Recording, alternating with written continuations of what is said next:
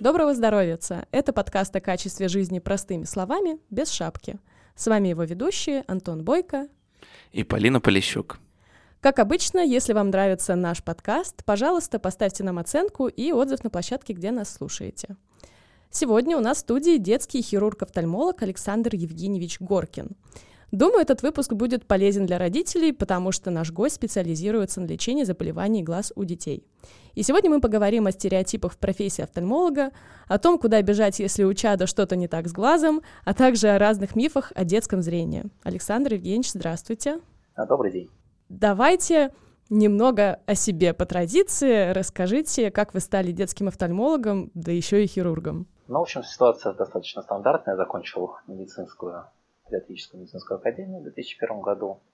А, отучился еще два года а, в ординатуре на кафедре офтальмологии, после чего попал на работу а, в детскую больницу на отделение офтальмохирургии, где и, собственно говоря, очень длительное время работал. А это прям мечта у вас была с детства или там, может быть, в юношестве стать именно детским офтальмологом или нет?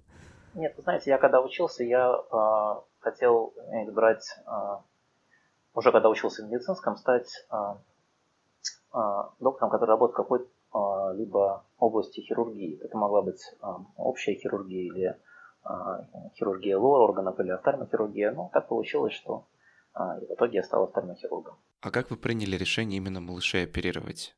Не, не боязно ли это делать, ну не знаю, по сравнению с взрослым человеком, у которого банально, не знаю, органы больше как-то и договориться, что ли, можно? Знаете, ну, трудности а, есть э, как в работе с детьми определенные, так и в работе с взрослыми пациентами. С детьми очень приятно работать, они позитивные, заряжают энергией, и, в общем-то, это компенсирует все а, остальные сложности, которые есть. Потом в любом сложности можно адаптироваться и привыкнуть, и, в общем-то, это не составляет потом в дальнейшем сложных ну, проблем в работе. А как сделать так, чтобы дети не, боя... не боялись приходить на прием, не боялись офтальмолога, тем более хирурга? Ну, это так, я стереотипами немножко оперирую сейчас. А, вы знаете, наверное, а, в первую очередь дети а, реагируют на настрой родителей. Поэтому если родители настроены позитивно, если они с ребенком заранее обсуждают визит, говорят о том, что ну, доктор что-то будет делать, смотри, что ничего страшного – то, в общем-то, как правило, ребенок в этом случае а, достаточно позитивно реагирует на осмотр, на доктора. Если родители, а бывает так, что родители очень изначально напряжены, очень беспокоятся, то ребенок очень четко чувствует эту ситуацию, и, как правило, тогда осмотр тоже сразу затрудняется, потому что ребенок беспокоится, плачет, но тогда, конечно, зависит от возраста ребенка. А какой ваш самый маленький пациент был по возрасту? А я занимаюсь э, детьми от нуля, от момента рождения, поэтому, в общем, вот от, mm. от момента как, и до, до 18 лет, до перехода в взрослый возраст. А когда вы начинали, вам не боязно было малышей оперировать? Вероятно, ну, это же отдельная как бы практика, да, хирургическая, ей, так сказать, там не потренируешься, да, я предположу. Ну, э, ну не, э, потренируешься вообще не очень подходящее слово, да, в хирургии. А, в любом случае, а, когда ты начинаешь работать, никто не дает сразу оперировать. Да? Поэтому сначала ты учишься, сначала ты смотришь, сначала ты долгое время сидишь и ассистируешь а, более опытным докторам, потом тебе разрешают выполнять какие-то части, может быть, оперативного вмешательства, ну, более простые. И только когда уже, в общем-то, доктор, который тебя с тобой руководит, да, который понимает, что, в общем, ты способен ты способен выполнять это вмешательство, он тебе разрешает а, эту операцию проводить. Поэтому, в общем, здесь, ну, это не, не тренировка, да, все поэтапно. Когда, когда ты готов, тебя допускают до хирургии уже. А в плане размеров глаза, ну, естественно, есть определенные сложности, но, в общем-то, они решаемые. И если ты привык оперировать глаз небольшой, да, и оперировать детей, то в дальнейшем это не составляет труда. Не, не, не в плане не составляет труда сама операция, а в плане это не более сложно, чем взрослому хирургу оперировать взрослого пациента в этом плане. А, кстати, вот э, если там о стереотипах поговорить, то чем офтальмолог от окулиста отличается? Я, знаете, я ждал, же... я ждал этого. Понятное дело, да. А, значит, значит, а, на самом деле это одно и то же. Просто одно слово образовано от греческого слова, второе от латинского. Но очень много ходит всяких легенд о том, что офтальмолог, оперирующий окулист, нет, или что окулисты работают в поликлинике, офтальмологи в стационарах нет. Это одно название одного и того же доктора. Давайте тогда к делу. Про заболевания. А, Все-таки какие заболевания глаз чаще всего встречаются у детей? В зависимости от возраста, наверное, но тем не менее. А, ну, а, если брать статистику, то наибольшее, скажем так, количество заболеваний это а, у детей среди всех заболеваний глаз, это, конечно же, нарушение рефракции. Сюда относятся близорукость, дальнозоркость и астигматизм. Это то, что встречается чаще всего, то, с чем чаще всего а, родители обращаются с, а, к окулисту. И, в общем-то, с учетом того, что в последнее время очень, ну, последний, не имеется в виду год, два, последние там, десятилетия, несколько поменялся очень образ жизни, а, поменялись очень сильно нагрузки зрительные, то, соответственно, и эти заболевания, они еще больше выросли в количестве, особенно безорукость, поэтому это то, с чем наиболее часто приходится сталкиваться офтальмологу.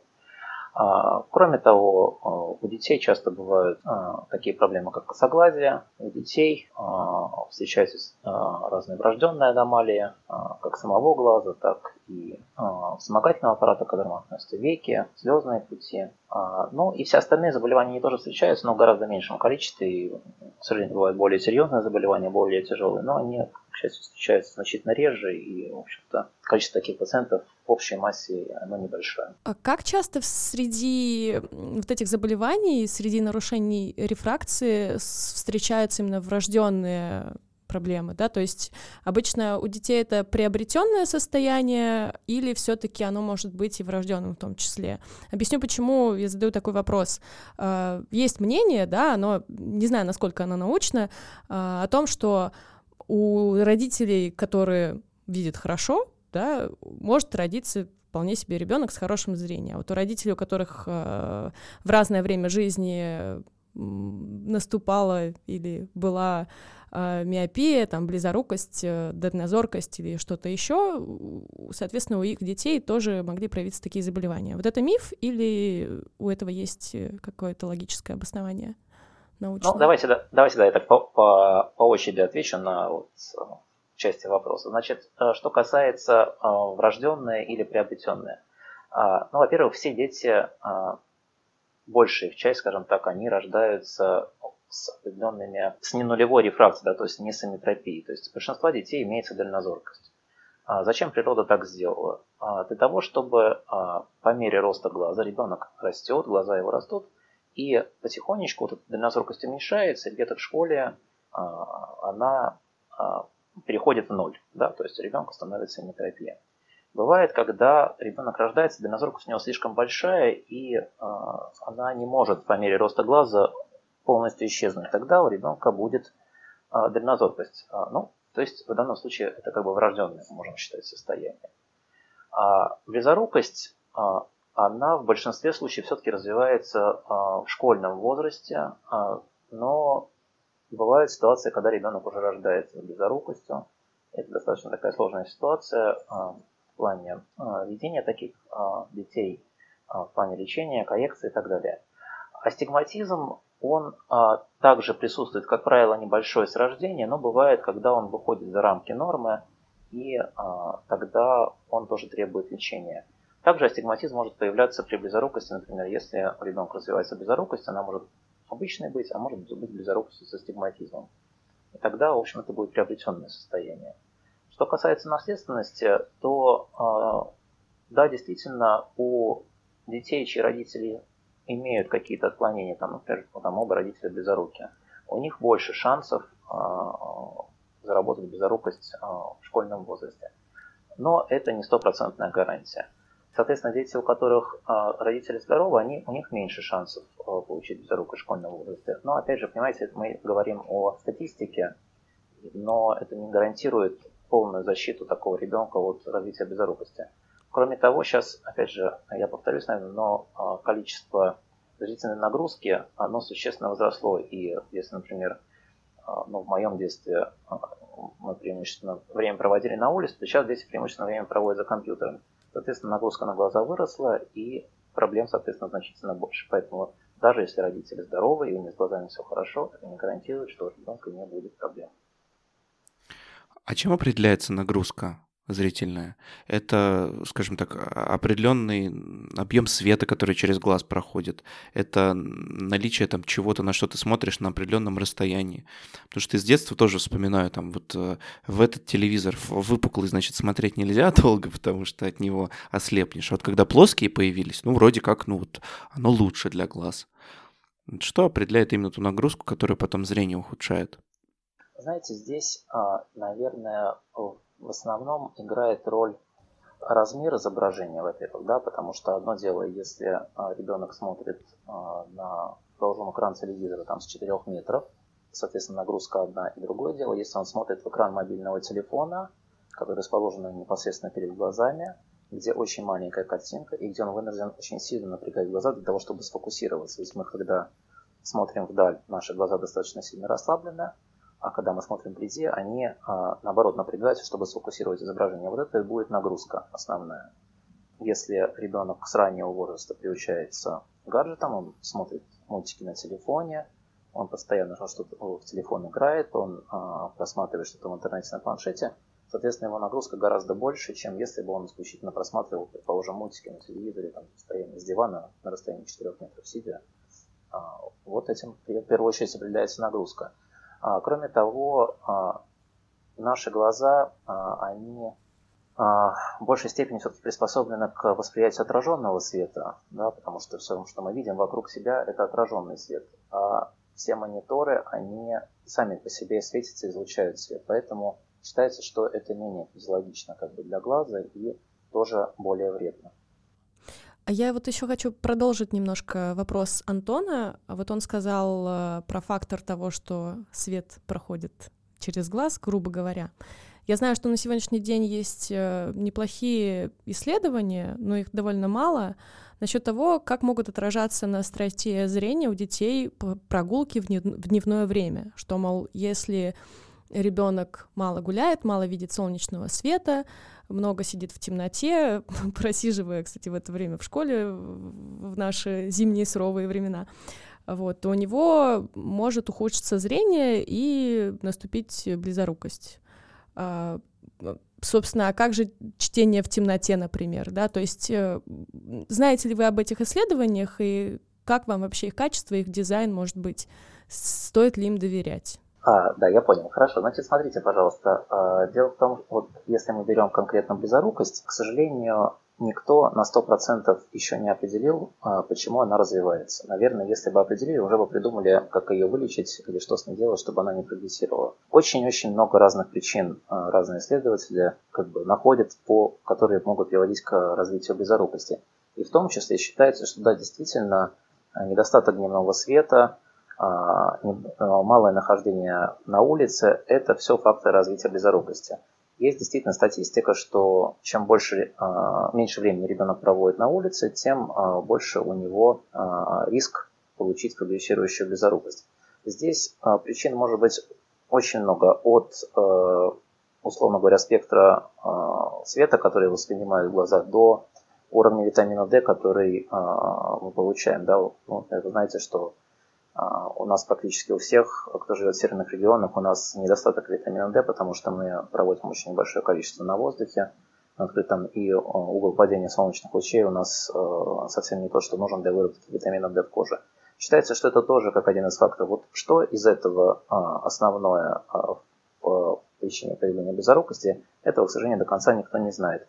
Но одно точно известно, что если ребенок много гуляет, много времени проводит на улице и у него не очень большие нагрузки, то риск получения близорукости у него меньше. Хотя это тоже, к сожалению, не стопроцентный будет эффект от э, такого образа жизни. Хорошо, поговорили туда, что основные заболевания глаз – это в основном проблемы со зрением. А, поговорили, почему это может происходить. А как сейчас современная медицина оценивает зрение? Если я родитель и понимаю, что у моего ребенка есть проблемы, то э, придя в клинику, чего я должен ожидать, что врач сделает? Покажет таблицу ШБНМК, и, кстати, как она называется, интересно, в, да, в профессиональных кругах. Ну и так далее. Ну, то есть, или нужно в какую-то машину голову просунуть. Как сейчас это работает со зрением, с оценкой? Значит, а, смотрите, пожалуйста, все зависит от возраста ребенка.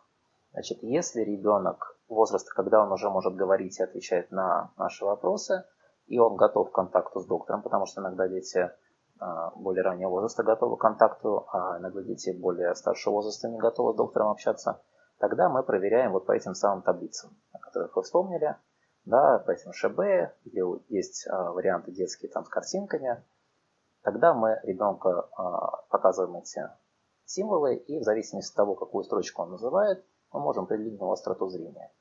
Если к нам приводит ребеночка, который еще маленький, который не может нам назвать картинки, то мы оцениваем по косвенным признакам. То есть мы можем посмотреть, как ребенок следит за предметами, как он а, реагирует на перекрывание одного другого глаза, то есть как он смотрит правым глазом, как он смотрит левым глазом. И есть другие более сложные методики, которые позволяют оценить относительно, естественно, но оценить статус зрения у ребенка вот а, более раннего возраста. То есть если к нам приходит ребенок, чего должны ждать родители, да, что вот если ребенок маленький, то Доктор таким образом будет определять, как он а, смотрит. Если ребенок более старшего, то ему проверить зрение по таблицам или проектор, то что сейчас вот новые, ну, более современные приборы, которые проецируют картинку на стену. Что касается вот этих приборов, которые надо голову запихивать, о которых вы вспомнили, эти, э, да, эти приборы, они есть дистанционные для детей. А, а, это прибор называется рефрактометр. Они оценивают наличие близорукости, дальнозоркости и астигматизма. То есть э, они есть дистанционные для маленьких детей, они есть вот эти вот, которые надо запихивать в голову, это для более старших детей. И э, есть более простые э, варианты, когда доктор с помощью специального набора стекол и специального осветителя может то же самое сделать, но в ручном режиме. То есть несколько менее точно в какой-то степени, но это можно оценить и так. То есть это способ оценить наличие у ребенка вот как раз тех изменений рефракции, о которых мы с вами говорили в самом начале. Динозоркость, безорукость и стигматизм. Потому что у ребенка может быть а, условно достаточно высокая дальнозоркость, большой плюс, но при этом острота зрения, то есть сколько он строчек видит, а, он может видеть достаточно хорошо. И а, если мы оценим у ребенка только остроту зрения, то есть посчитаем, сколько строчек он нам назвал, мы можем упустить вот эту проблему, и которая в дальнейшем может привести к достаточно серьезным проблемам, к осложнениям. О, как. Понятно. Это диагностика. А лечение – оно, кроме, наверное, там очков. Ну, то есть вы, выявляем мы какие-то нарушения и можем их, наверное, там скорректировать путем а, очков, которые, по сути, ну, зеркалят, что ли, да, изменение рефракции. Ну, в общем, делают так, что свет преломляется корректно, человек там все видит, да, как, ага. как должен. А есть ли еще какое-то лечение, кроме этого? То есть понятно, что есть коррекция зрения. Вот, например, давайте про нее поговорим. Она вообще для детей разумна, учитывая, что вы сами говорите, что ребенок э, через какое-то время проблемы со зрением, в общем, они с возрастом проходят, да? То есть как вот понять, что ребенку коррекция зрения, например, нужна? Значит, а, если мы говорим о коррекции зрения, то на сегодняшний день ее применяют после 18 лет. Это основная установка на сегодняшний день. Если мы говорим о близорукости, то это должна быть близорукость, которая не прогрессирует, ну и там должна выполняться ряд других условий. А если мы говорим о дальнозоркости и астигматизме, они также корректируются э, после 18 лет. Но на сегодняшний день э, мы имеем э, дело с определенным рядом заболеваний, таких как косоглазие, амблиопия, то есть недоразвитие зрения – когда остальные методы коррекции, они не очень хорошо работают или не работают вообще. Поэтому сейчас офтальмологи во всем мире пытаются лазерную коррекцию принести в детскую практику для того, чтобы решать вот эти проблемы. Пока это все на а, уровне ну, скажем так, попыток, да, но я думаю, что, в общем, скорее всего, за этим будущее, и в определенных ситуациях мы будем использовать лазерную коррекцию детей тоже. Таким образом, если я правильно понимаю, то вы как хирург, да, не работаете с э, проблемами рефракции в основном. Если они как бы, я так понимаю, что основное лечение это лазерная коррекция зрения, она возможна только после 18 лет, тогда вот с какими, э, скажем так, э, э, с какими заболеваниями глаз вам, как хирургу, сейчас в основном приходится сталкиваться? Вы знаете, делать здесь нельзя сказать, что мы как хирурги мы не работаем с нарушениями а, вот, аномалиями рефракции, потому что мы с ними работаем в том числе. А, да, мы, а, не, мы не исправляем их а, полностью, да, то есть мы не делаем лазерную коррекцию, не убираем их но мы обязательно проводим а, коррекцию другими оптическими методами, то есть это могут быть очки, это могут быть контактные линзы, для того, чтобы это нам помогает в лечении некоторых других проблем. Иначе невозможно, не проведя коррекцию вот этих отклонений, вылечить другие заболевания. Как хирург мы, я обычно, ну, в большинстве случаев, с чем я имею дело, это оперативное лечение косоглазия, это оперативное лечение различных заболеваний слезных путей у детей, это операции при прогрессирующей близорукости, и здесь единственное нужно понимать, что эта операция направлена не на устранение близорукости, да, а именно на остановку ее прогрессирования. У детей встречаются периодически различные новообразования век, а, век, поверхности глазного яблока, глазницы. Их мы тоже оперируем. Иногда встречаются какие-то врожденные аномалии, которые требуют хирургического вмешательства, но преимущественно это все-таки а, то, что я назвал прогрессирующая близорукость, косоглазие и заболевания слезных путей. Это то, что встречается наиболее часто. А расскажите, пожалуйста, как они лечатся? Все очень интересно. Вот косоглазие. Почему оно происходит и каким образом оно лечится? Пытаюсь представить себе это умозрительно, вот совершенно не могу. Полагаю, это очень интересно услышать будет. Вы знаете, вопрос, почему происходит косоглазие, он настолько объемный, что э, ну, я боюсь, что мы сейчас с вами в Ну, хорошо, как, как лечат? Да? Как лечат? Значит, лечение косоглазия, но вот есть два основных э, момента. Первое – это консервативное лечение. Да? То есть, что оно включает в себя? Оно включает в себя во-первых, а, очки, линзы и так далее, потому что некоторые виды косоглазия связаны именно с отклонениями в рефракции, да, то есть наличием дальнозоркости или близорукости. А, есть специальные аппаратные методы лечения, которые позволяют нам ребенка а, прорабатывать правильное положение глаз. Есть другие методы, то есть мы, подним... мы все в совокупности. То есть мы ребенку пытаемся и выработать бинокулярное зрение, то есть развить у него зрение двумя глазами, мы помогаем ему улучшить зрение того глаза, который косит, если там зрение было снижено. И только в том случае, если мы понимаем, что все остальное не работает, а, все не работает, тогда мы решаем вопрос а, с хирургией. А с хирургией здесь а, сама по себе хирургия, она, в общем, никакого секрет, ничего секретного нет там сложного. Это операция на глазодвигательных мышцах, которые вращают глаз глазницы, их на каждом глазу 6.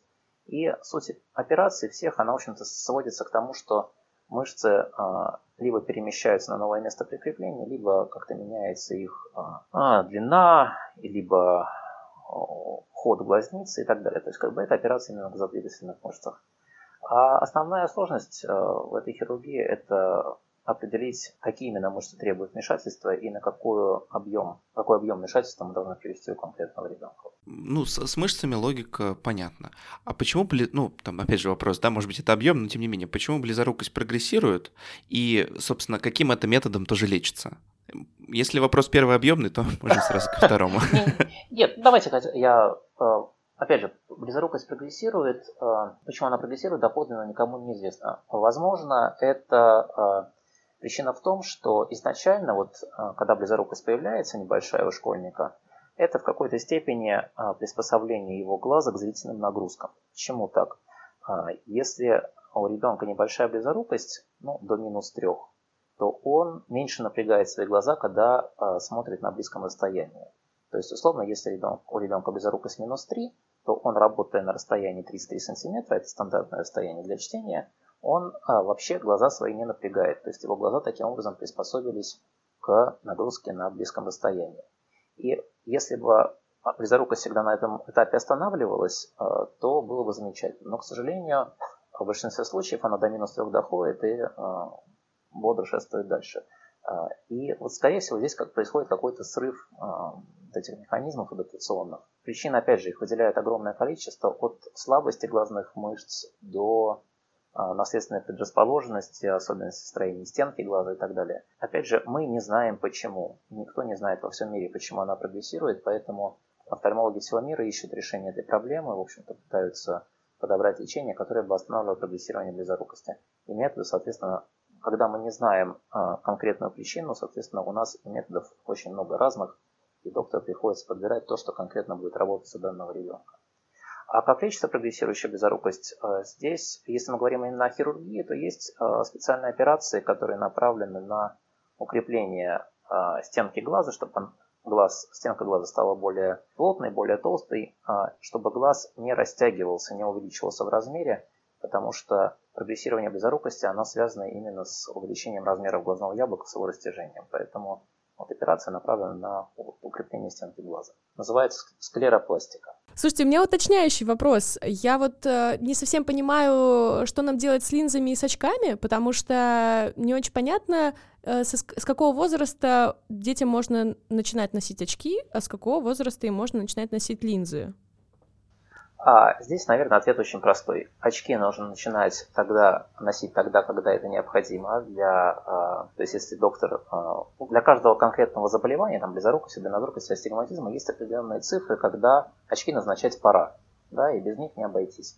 И mm-hmm. если доктор говорит о том, что вот вам пора начинать носить очки, и так нужно, значит, нужно их так носить. Если очень часто спрашивают, а если мы начнем носить очки, наши глазки не перестанут работать, то у нас потом не будет проблем от того, что мы носим очки? Нет, не будет. Будут, к сожалению, проблемы, если очки не носить. Вот это действительно будет большой проблемой. А, что касается контактных линз, то сейчас мы а, используем контактные линзы фактически от рождения при необходимости. Единственное, что в раннем возрасте они, естественно, используются по определенным показаниям. Ну, если мы берем обычную близорукость или дальнозоркость, то, в принципе, а, дети до школьного и раннего школьного возраста уже, в принципе, способны а, абсолютно нормально носить контактные линзы. Здесь вопрос скорее, а, как готовы ли родители одевать, снимать, потому что чаще всего приходится это делать родителям. Насколько ребенок готов, потому что некоторые дети просто не дают, не то что родители не дают глаза закапать. Поэтому если ребенок готов, если родители готовы, то можно линзы использовать уже с достаточно раннего возраста, но во всяком случае начальная школа уже, в принципе, носить не сможет. Слушайте, просто для меня прям откровение, что даже, вот как вы говорите, у самых маленьких детей можно при... применять э, контактные линзы. А, а в каких случаях это нужно, могли бы уточнить? Да, конечно. Если, например, ну, самый простой пример, если у ребенка, предположим, а, была катаракта врожденная, да, то есть у него был мутный хрусталик, ребенок с этим родился, то по современным требованиям такой ребенок оперируется в первые месяцы жизни, иначе потом лечение будет неэффективно. И э, представьте, что мы у ребенка фактически ну, вот линзу внутри глаза, она была мутная, мы ее убрали, и у него получается, э, появляется очень высокая дальнозоркость. У него нет собственного хрусталика, естественно, такой глаз без хрусталика ничего видеть нормально не будет. К сожалению, одеть э, очки если с одной стороны стекло простое, а с другой стороны стекло, предположим, плюс 20, у нас не получится. Почему? Потому что, ну, если вы возьмете, если у кого-то вдруг есть очки, вы увидите, что плюсовое стекло, оно немножечко увеличивает изображение, а минусовое стекло немножечко уменьшает изображение. И, соответственно, получится, что если мы оденем на ребенка а, столь разные стекла на правый и левый глаз, то получится, что у него а, в одном глазу изображение одного размера, а в другом глазу получается совсем другого размера. Естественно, голова его с таким разбросом не справится. А контактные линзы, они лишены вот этого недостатка, они позволяют а, не так сильно менять размер изображения. Поэтому ребенку, предположим, с, вот с такой ситуацией мы однозначно оденем контактную линзу, потому что иначе а, мы не сможем потом нормально лечить дальше. Это какие-то специализированные контактные линзы прям для маленьких детей совсем или нет? Я вот просто все пытаюсь это уложить в голове. То есть ребенок может быть, э, ну вот как, как, в какой момент у детей может фокусироваться зрение, по-моему, сколько там, три или четыре месяца, да, если я не ошибаюсь, я могу ошибаться. То ну, в общем, уже... да, где-то в два месяца они начинают уже активно ага. достаточно следить. И вот после, да. э- после этого фактически можно для них применять такой метод лечения, правильно я понимаю? Если, а, условно, если вот мы с вами вернемся к этой вот случаю, то, что я вам сказал, с рожденной катарактой, то сразу практически после операции мы такого ребенка наденем контактную линзу вне зависимости от того, фокусирует он этим глазом или нет. Это будет частью лечения. То есть нам нужно компенсировать ему отсутствие собственного хрусталика. Если мы говорим о каких-то более простых проблемах, таких как близорукость, дальнозоркость, ну, естественно, никто не будет насильно надевать на ребенка на там, 2-3 года линзы. Это не имеет смысла. А, зачем? Но если мы подходим ближе к школьному возрасту, и нам по каким-то причинам желательно ребенка перевести на ношение линз, то в этом возрасте это вполне уже можно делать. Ну да, с ребятами постарше понятно, вот а, меня интересовал, волновал вопрос именно с грудничками условными, да, или там ребятами, которым там годик, полтора. То есть я представляю, как родители им там надевают линзы, значит, а потом снимают их вечером. То есть это прям такая ответственная работа получается. Да, но видите, наша работа вообще очень ответственная, и здесь, к сожалению, без родителей мы ничего сделать не можем, потому что особенно вот в нашей специальности э, половина успеха во многих случаях зависит именно от настойчивости родителей, от того, как они подходят четко к выполнению всех э, назначений. Действительно, это вот во многих случаях 50% успеха. Супер. Слушайте, мы вот прям э, подошли к вопросу родителей. Э, родители, к сожалению, не всегда могут уследить э, за травмами детей, потому что дети юркие, как мы знаем. И вот в связи здесь с этим вопрос. Э, насколько вообще легко повредить глаз? Объясню почему. То есть я думаю, что, наверное, каждый из нас в детстве слышал э, предостережение или там панику даже от родителей, что, мол, типа, не играй с котом, цапнет, глаз вытечет, там, не играй с палкой, Да, я сам кота недавно завел, и те же страхи имею, в принципе. Не играешь, все понятно. Аккуратно играть. Да, аккуратно. С котом действительно надо очень аккуратно играть, потому что на самом деле а, травм а, глаза кошачьим когтем было очень много. То есть это достаточно такая среди детских травм, достаточно распространенная травма. На самом деле глаз повредить не так просто, потому что, ну, во-первых, он занимает достаточно маленькое, маленькую площадь на поверхности организма, да, чтобы в него попасть, нужно определенное везение.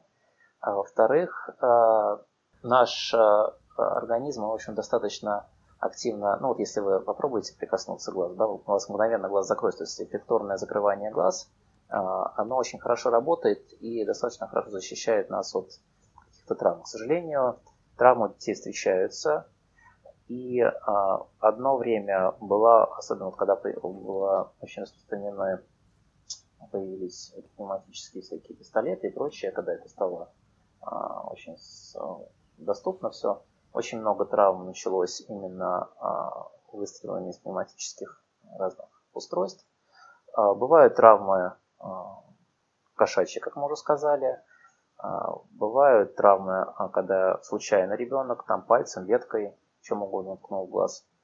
Но и бывают, к сожалению, более серьезные травмы, когда это какие-то острые предметы, когда это какие-то сильные удары и так далее. Но встречается, встречается но не, не слишком часто. Кроме того, дети периодически а, умудряются себе в глаза вылить разные химические составы, от суперклея и заканчивая всякими другими средствами. Это, к сожалению, такая сложная очень проблема, которую сложно лечить. В общем, такие вот эти вещества нужно от всех детей держать очень далеко и не давать им ни в коем случае в руки. Но глаз не вытечет, в общем, если его уколоть. Вы, Простите, вы знаете, пожалуйста. Нет, он, он, он абсолютно не, не жидкий внутри, да, то есть э, это такое предупреждение, что если глазу сделать дырку, э, да, то он сразу вытечет целиком. Конечно, нет, э, но, э, естественно, там жидкая часть, достаточно жидкая есть, это такая гелеобразная масса, которая заполняет полость глаза. Все зависит от, от э, условно говоря, размера дырки, да, но самая проблема-то в том, что, к сожалению, глаз – это такая замкнутая полость, и любое повреждение а, каким-то инородным предметом, оно а, вносит бактерии, всяких микробов внутрь глаза. И дальше вот основной проблемой становится уже инфекция, которая попадает внутрь глаза, которая может привести в том числе и гибели глаза, даже несмотря на то, что травма изначально могла быть не очень серьезная. Ну, в детстве, как минимум, это работало, когда мама говорила, что не играй с котом, глаз вытечет, и как бы настроение злить его было меньше. Ну, страх хороший мотиватор, инструмент э, так-то в целом.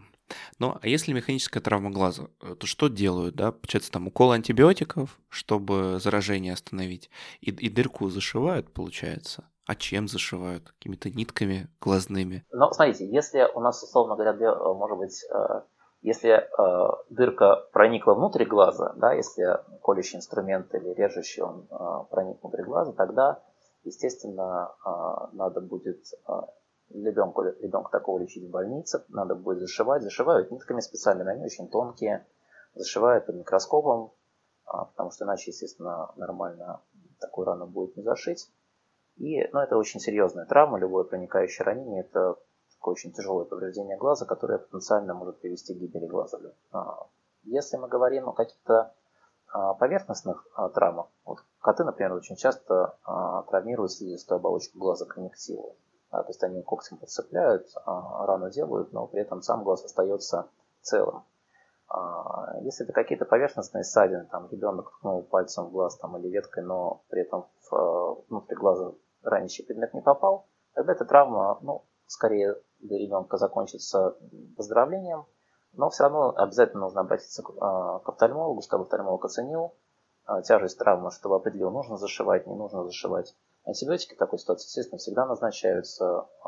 Как они будут назначены в виде капель или в виде уколов, в виде таблеток, зависит от того, насколько тяжелая травма была. Вот насчет антибиотиков, кстати. А, я, насколько знаю, люди у нас любят э, сходить в магазин и купить э, кое-какую мазь. Не буду говорить какую, чтобы не покупали, в общем, с антибиотиками или еще с чем-нибудь. Вот, э, значит, намажут себе глаза и, или детям и приехали. А, объясните, почему так не стоит делать? Самая основная проблема в бесконтрольном применении антибиотиков, в таком, которое, к сожалению, оно не только в офтальмологии, но и везде повсеместно, если вы купили какой-то антибиотик, там, видели мази, да, любимые наши, или а, в виде капель, и начали капать, а, ну, там, не как положено 6 раз в день, а, предположим, 3 раза в день, не прокапали, не как положено неделю, а прокапали 3 дня, решили, что, в общем, полегчало, и можно на этом закончить. Вы таким образом а, вырастили в, а, в глазу а, бактерии, которые уже не чувствительны к этому антибиотику. То есть вы все, все эти бактерии не убили, которые а, вызывали проблему. А те, что остались, они стали, становятся нечувствительны к этому антибиотику. Это вот самая большая, к сожалению, проблема, которая возникает при таком бесконтрольном применении антибиотиков. Вторая основная проблема, что причин для покраснения глаза их очень много. Да? Поэтому если, условно говоря, там у ребенка покраснели глаза, пошли купили ему какие-то капли, начали капать, а ему это абсолютно не помогает, а может быть причина-то была совсем другая, и не в микробах, не в бактериях, да, а причина покраснения глаза была, в общем, принципиально вызван другими проблемами, лечение нужно было совсем другое проводить. А вы затягиваете, потому что вы э, лечите его неправильно. Поэтому, если глаз покраснел, нужно идти к доктору. Хорошо, по царапинам проехались. А вот что делать, если вылез ячмень? Я вот по приколу расскажу. Когда я была маленькая, в общем, у меня, значит, вылезла шишка, довольно быстро воспалилась. Я не помню, как правильно называется по-научному, простите меня, слушатели и коллеги, если что. А, и вот он у меня вылез, значит, и мама что так не делала, будьте смеяться, она мне фигу показывала и, и плевалась, в общем.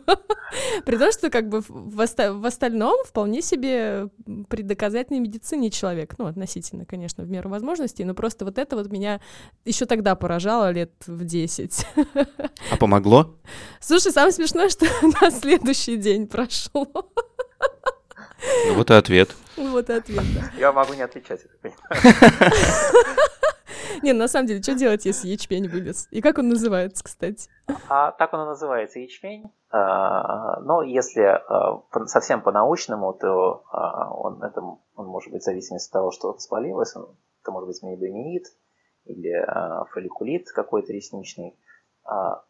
Если мы говорим о ребенке, то, э, на мой взгляд, любое э, гнойно-воспалительное заболевание на веках у ребенка, оно, в общем, требует осмотра, потому что сегодня это может быть ячмень, а завтра это может быть э, распространение вот этого воспалительного процесса с гноем на большую площадь века. Поэтому, ну вот, мое мнение как специалиста, что не стоит заниматься самолечением, капать капли какие-то самостоятельно, мазать мазями – греть тем более, а, как у нас очень любят. Лучше, лучше сходить к доктору по возможности показаться, и уже чтобы доктор назначил лечение. А, в принципе, лечение, скорее всего, будет именно такое. То есть будут капли а, с антибиотиками, будет, возможно, мазь с антибиотиком. Но, во всяком случае, доктор уже сможет посмотреть, какой, какой именно, что воспалилось, да, как с этим дальше быть, ну и какой-то план составить дальнейшее лечение. В общем, правильные капли и правильные антибиотики будут в таком случае, если врач подберет. И резать да, не придется. Ну, ключевое, а? что врач подберет, я думаю, да. что надо в первую очередь к врачу идти. Ну, придется резать, не придется, это уже покажет время, но все зависит от того, да, насколько там ну, процесс воспалительный протекает активно, да, так, а есть там скопление гноя или нет скопления гноя, да, то есть насколько там требуется лечение именно с точки зрения хирургии. Бояться этого не нужно, поэтому это в любом случае это мел, мелкие вмешательства, которые, в общем, быстро делаются и быстро проходятся. Вы знаете, вот мы все говорим резать, там, э, дырки в глазу. Меня, меня вот не покидает вопрос в моей голове, как э, вы работаете с тем, что глаз рефлекторно закрывается, и более того, как вы обеспечиваете, собственно, э, неподвижность глазного яблока? Это за счет наркоза делается, получается? Ну, что человек себя не контролирует, и таким образом глаз, ну, делай с ним что хочешь. Или нет? Если мы говорим именно об, об, об оперативных вмешательствах, об операциях. Да, да, да, да, да. Значит, у детей а, подавляющее большинство операций они проводятся под наркозом. Да? То есть, если, если ребенок спит, глаз неподвижен, а, веки мы удерживаем специальными инструментами, которые ну, удерживают веки, веки мягко в возведенном состоянии, не травмируют. То есть у детей практически все операции проводятся под наркозом. У взрослых часть операций проводится под местной анестезией, но тогда мы тоже имеем возможность с помощью анестетика условно говоря, обездвижить глаз для того, чтобы он не двигался и не создавал какую-либо проблему в процессе операции. То есть обездвиживается глаз, но при этом, как сказать, все, все видно, э, если, если так, если, если местный наркоз. Да, конечно. То есть э, пациент э, в момент операции он видит, да, то есть, ну, то есть, что инструменты двигаются, да, что он что-то видит, но э, в общем взрослые пациенты в большинстве случаев они э, контролируют э, ситуацию и э, с ними можно заранее обсудить, что они будут видеть, да, то есть как бы, чтобы их это не беспокоило. Ну а если мы говорим о детях, то это, естественно, общая анестезия, потому что ну, дети не дадут что-либо сделать нормально э, условиях местной анестезии в большинстве случаев. Есть, конечно, исключения. Поэтому детей мы практически всегда оперируем под наркозом. Хорошо с этим мне стало понятно. А вот с точки зрения боли, понятно, что используется анестетик для обездвиживания, но он, получается, и боль тоже купирует. Иными словами, в глазу уже тоже, наверное, какие-то нервные окончания есть. Если с ним совершать операции определенные, то это будет вызывать неприятные ощущения. Или нет? То есть анестетика в основном для обездвиживания используется. По препараты одни и те же, просто они блокируют, а, могут блокировать чувствительные а, нервные окончания, двигательные. Поэтому мы одновременно можем и обездвиживать, и обеспечивать анестезию.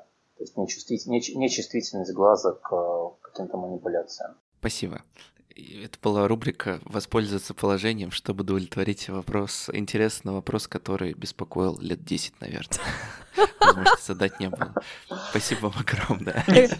Так ты у нас ребенок, получается, все понятно. Внутри так точно, и никогда этого не скрывал. Согласна. Это та же история. Слушайте, а как понять, как когда надо срочно вести ребенка врачу? Вот прям вот ты понимаешь, что все, вот звоню, например, в скорую, да, или бегу к педиатру или к офтальмологу сразу, или что? Вот как понять, когда и как надо действовать? А, если мы, знаете, если мы не говорим о каких-то острых воспалительных заболеваниях, когда называется картина на лице, да, и, понятно, века распухло, глаз красный и так далее, когда нужно срочно бежать в любом случае. Если мы говорим о каких-то заболеваниях, которые протекают без каких-то явных симптомов, тогда у детей старшего возраста это, естественно, какие-то жалобы, да, то есть ребенок, как правило, пожалуется, что у его что-то беспокоит, а, что-то у него болит, или он стал хуже видеть, или у него глаз слезится и так далее. А ребенок младшего возраста, который еще не способен какие-то жалобы предъявлять, как правило, родители замечают, потому что ну, мама всегда очень внимательно смотрит на своих детей, и э, изменения замечают очень быстро. Что должно насторожить? А, изменение цвета зрачка, отклонение глаза куда-нибудь в какую-либо сторону, то есть как бы э, отставание глаза, какие-то передвижения. Да, то есть что-то не, э, какая-то ненормальная ситуация. То есть раньше было по-другому, а сейчас вот стало так. То есть, а, если явно какие-то изменения происходят с глазом, да, ненормальные, тогда это повод сходить к доктору и выяснить, в чем причина этих изменений. К примеру, да, зачастую, а, если какие-то у ребенка возникают проблемы внутри глаза, это могут быть какие-то воспалительные изменения или какие-то, ну, не дай бог, даже опухоли, зачастую внешне это никак не проявляется. То есть глаз не меняется внешне, но он начинает плохо видеть, он а, может отклониться в сторону. И тогда мама в первую очередь завидит, э, увидит косоглазие. И это первый симптом, с которым она придет к скажет, доктор, у нас глаз скосил. А доктор уже начинает э, смотреть и выяснять, что причина-то основная это не косоглазие, а что-то другое произошло. Поэтому ну вот, любая а, проблема, которая возникает, да, то есть ненормальность какая-то с глазом, то, что у ребенка раньше было все хорошо, сейчас что-то не так стало, это повод обратиться к доктору. Ну, то есть ты вот такие вот красные флажки. А нет каких-то, как бы сказать, неспецифических симптомов, а, которые могут свидетельствовать о проблемах со зрением у ребенка? Я вот попро- попробую объяснить. Вот знаете, бывает так, что проблемы со зрением, да, там, например, там подергивание, грубо говоря, зрачка, да, это может свидетельствовать, свидетельствовать о каких-то неврологических проблемах. А бывает ли наоборот, что вот, например, там ребенок начинает спотыкаться чаще или там э, пытается защитить лицо от света. Вот это может как-то указывать на проблемы со зрением? Да, естественно. Иногда дети, понимаете, очень э, для каждого заболевания они характерны какие-то свои симптомы. Ну, например, родители могут заметить, что ребенок стал прищуривать один глаз на солнце. Да, то есть раньше такого не было, а вот, выходит на солнце и щурит один глаз, ему некомфортно. Это может быть свидетельствовать о каких-то э, на определенных проблемах. Или ребенок раньше достаточно спокойно переносил э, яркий свет, ну вот в квартире, дома, а сейчас э, начал э, активно оба глаза закрывать, свет его беспокоит, у еще глаза начали слезиться на свет. Это тоже может быть, может быть симптомом определенного заболевания. Понимаете, если ну, тоже сейчас я сейчас расскажу, всех родителей напугаю, они будут сразу при малейших ребенок глаза зажмурил, они сразу побегут к доктору. Конечно, нет вот здесь нужно наблюдать и смотреть, если опять, как меняется, да, потому что некоторые дети чувствительны к свету изначально достаточно сильно, некоторые нет. Если о, вчера было вот так, а сегодня стало по-другому, да, и э, явно у ребенка что-то его беспокоит, он трогает глаз, он трет его постоянно. Раньше такого не было, а сегодня вот, вот мама видит, что ребенок все время прикасается, предположим, к одному и тому же глазу, как-то он его беспокоит. Это повод сходить. Это такие специфические признаки. Какую первую помощь можно ребенку оказать в случае, если понимаем, что ситуация плохая? Чего категорически не стоит делать? Наверное, это даже самое важное. А, что, ну давайте сначала, что нужно делать, а, если, а, ну, самое, а, когда нужна первая помощь? Когда какая-то случилась травма, да, когда что-то попало в глаз, да, в этом случае вот родители оказывают первую помощь. В первую очередь глаз нужно промыть, если попало в глаз что-то, да, грязь, если песок там кинули, или какое-то химическое вещество попало в глаз там из набора бытовой химии домашней. А, в первую очередь глаз нужно обильно промывать.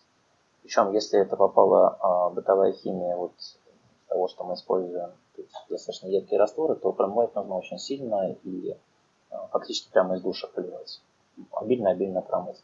Потом, если есть возможность закапать капли, любые с антибиотиком или с антисептиком, что ну, очень часто родители имеют что-то подобное дома.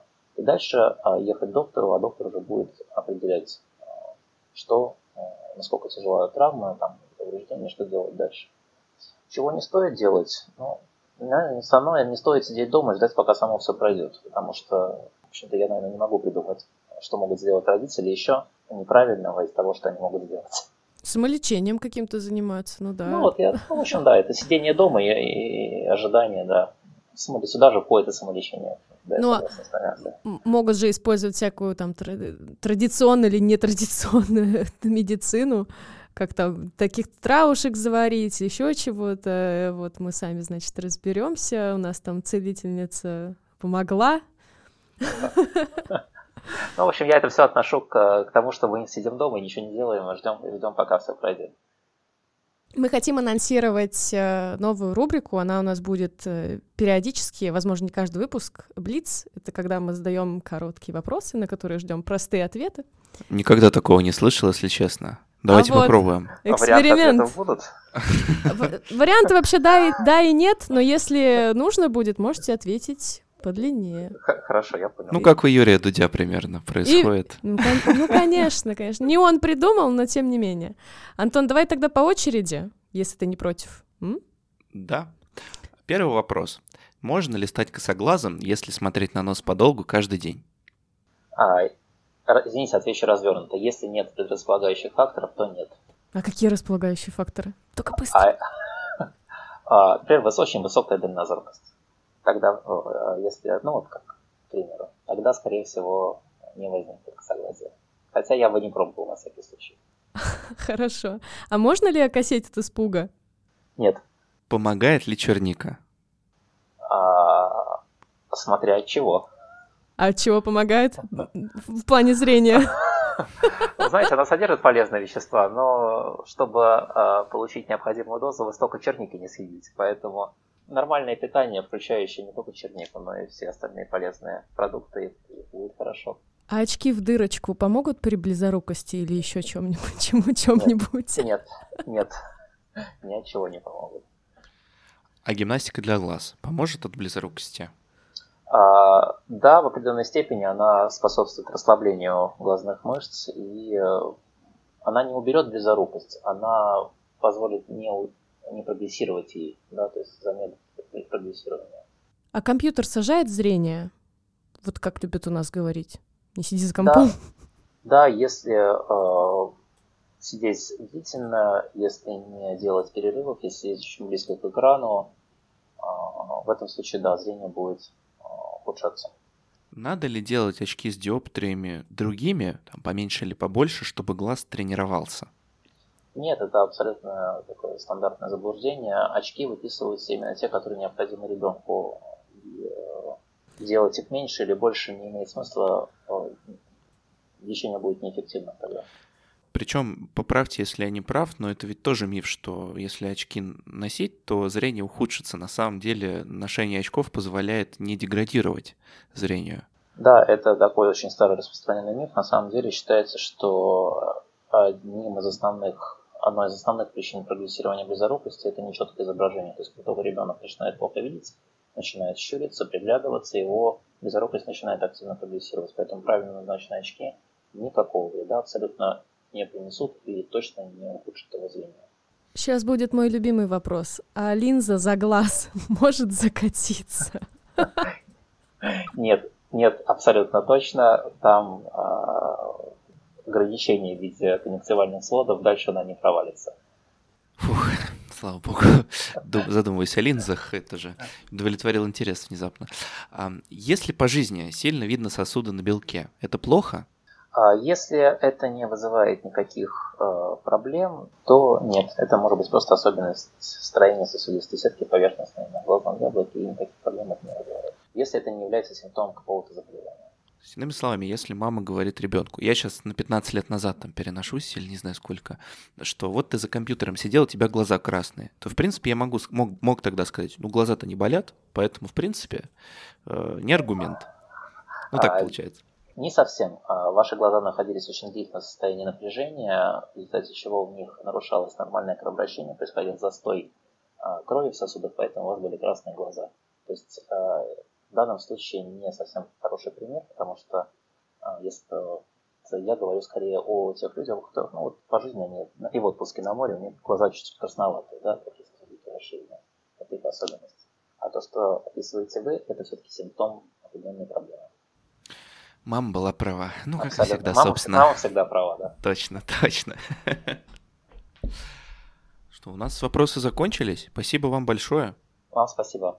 Да, очень было полезно. прям очень здорово было. Давно прям так не смеялась отдельный момент. У нас в студии сегодня был Александр Евгеньевич Горкин, детский хирург-офтальмолог. И, как обычно, я, Полина Полищук и Антон Бойко. Всем пока. До свидания. Друзья, в описании выпуска мы оставили все полезные ссылки и пруфы. А об оценках и отзывах тоже не забывайте.